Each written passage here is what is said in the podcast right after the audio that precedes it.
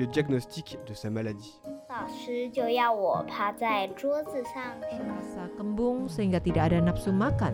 Jadi saya tidak makan. Hello，你好，你现在听到的是少年报道者的读报新闻，我是小管家报道仔。少年报道者是独立媒体报道者制作的儿少新闻平台，在这里会有大朋友、小朋友把世界上重要的事说给你听，除了中文，还有多种语言哦。请把耳朵打开，让报道仔为你服务，一起来收听好新闻。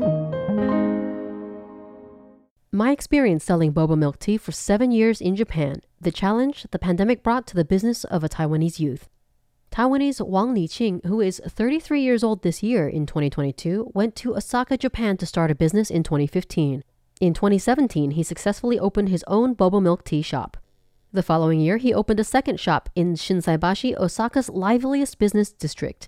As Japan entered the peak of the third wave of the boba milk tea craze, the total annual revenue of the boba milk tea business exceeded 200 million yen, or approximately 45 million NT dollars.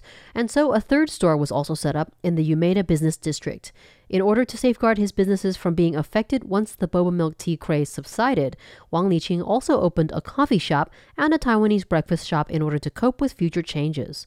In the summer of 2019, the frenzy for boba milk tea gradually waned, but no one expected the COVID 19 pandemic that began to sweep the world at the end of that year. When tourists stopped visiting Japan and the Japanese themselves stopped going out, the sales of the boba milk tea stores soon came to a standstill, and one store after another was closed. After suffering from the two and a half years impact of the pandemic, only Wang Liqing's flagship store is still in operation, but it is only in operation half of the time. Such stories are not unique. What happened during the pandemic in Japan? Where do restaurants go from here?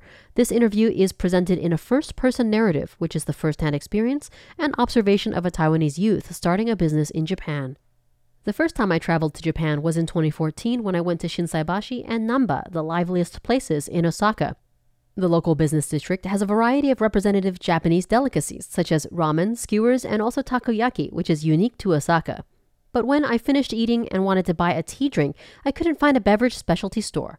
The only available options were the convenience stores and coin vending machines, and the items on the shelves were quite standard.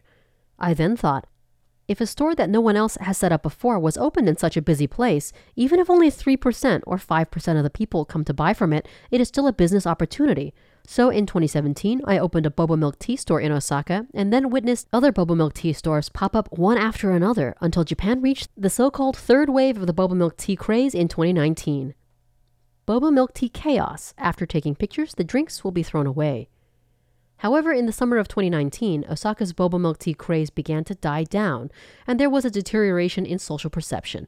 The reason for this was because drinking boba milk tea became a ritual for many people.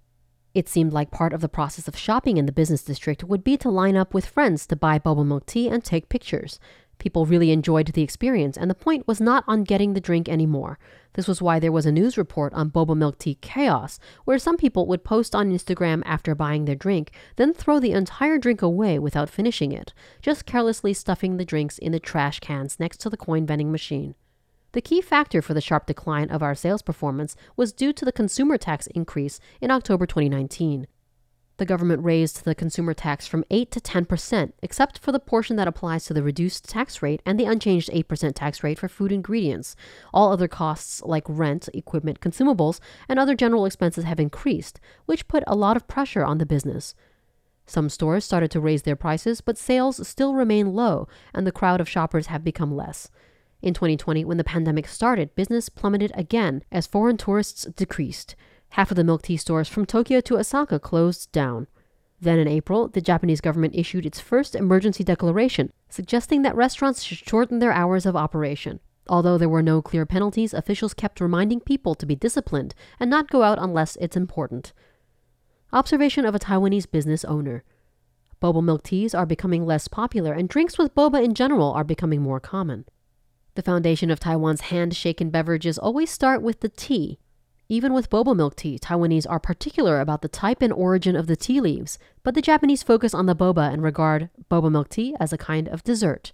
This is why they will add boba or tapioca pearls to various drinks they are used to and create boba matcha milk, boba roasted tea milk, boba strawberry milk, boba coffee milk, and so on.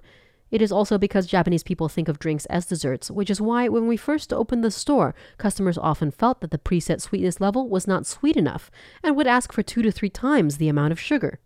In addition, although the third wave of the bubble milk tea craze has gradually subsided since the summer of 2019 and 2020 was when the pandemic hit, boba milk tea shops from Tokyo to Osaka closed down or changed their business and instead sold soup, porridge, or other Taiwanese dishes. However, boba or tapioca pearls in Japan have not disappeared. On the contrary, we can see that boba or tapioca pearl drinks have become more popular. Nowadays, drinks made of boba can be found in many cafes, boba or tapioca pearls have become integrated into Japanese society, which is also the unprecedented impact brought about by the third wave of boba milk tea.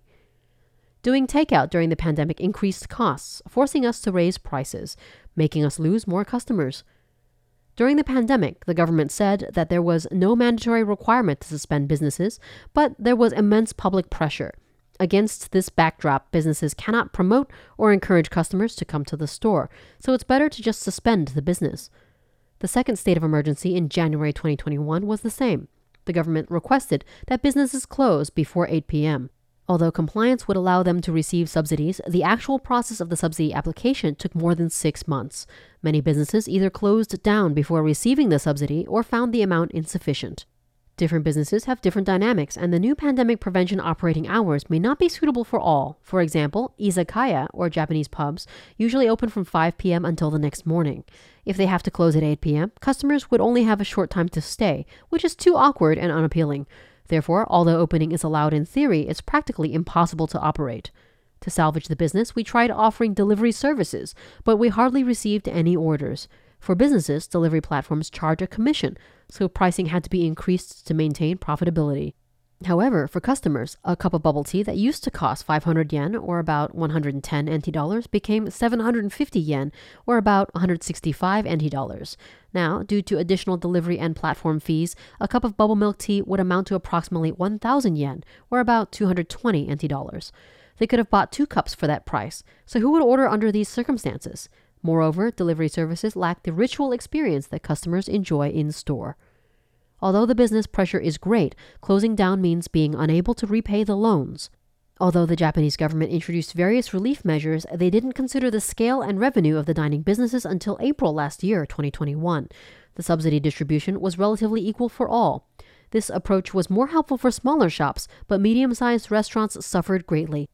For example, there was a 2 million yen subsidy for pandemic affected businesses in May 2020, distributed on a company or individual business owner basis.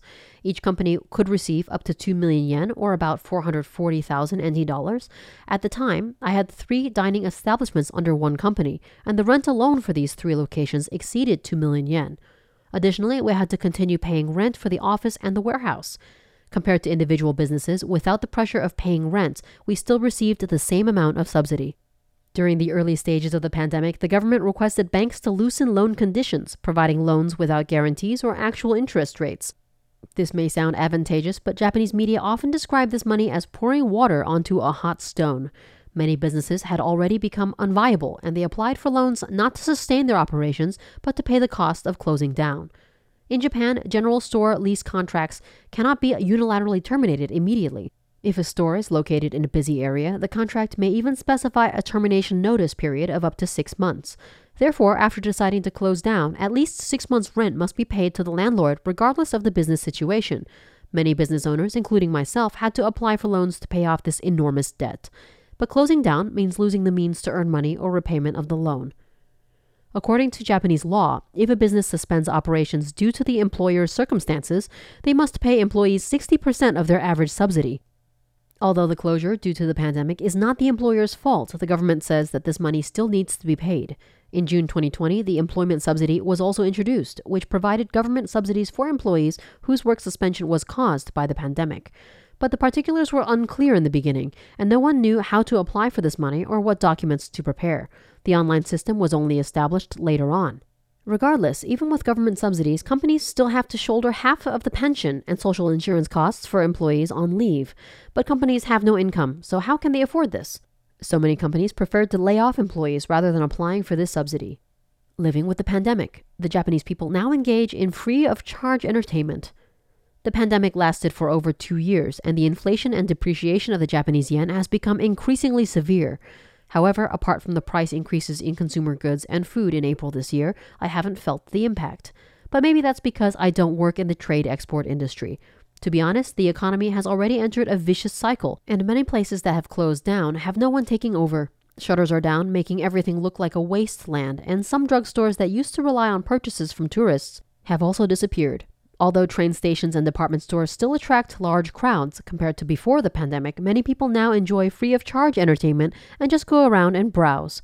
Over the past two years, Japan has distributed a large amount of subsidies, and national debt has reached a new high. Now they are forced to adapt a policy of living with the pandemic. Japan started accepting foreign tourists in limited quantity in June 2022, but then announced a temporary suspension of travel related subsidy programs in July due to a surge in confirmed cases. There has been ongoing discussion within Japan about what will happen when the government stops distributing various subsidies and companies have to start repaying loans. Will there be a wave of bankruptcies? Will the unemployment rate skyrocket? In fact, the Japanese government is also very concerned, which is why they continuously request flexibility from banks, delaying companies' repayment deadlines.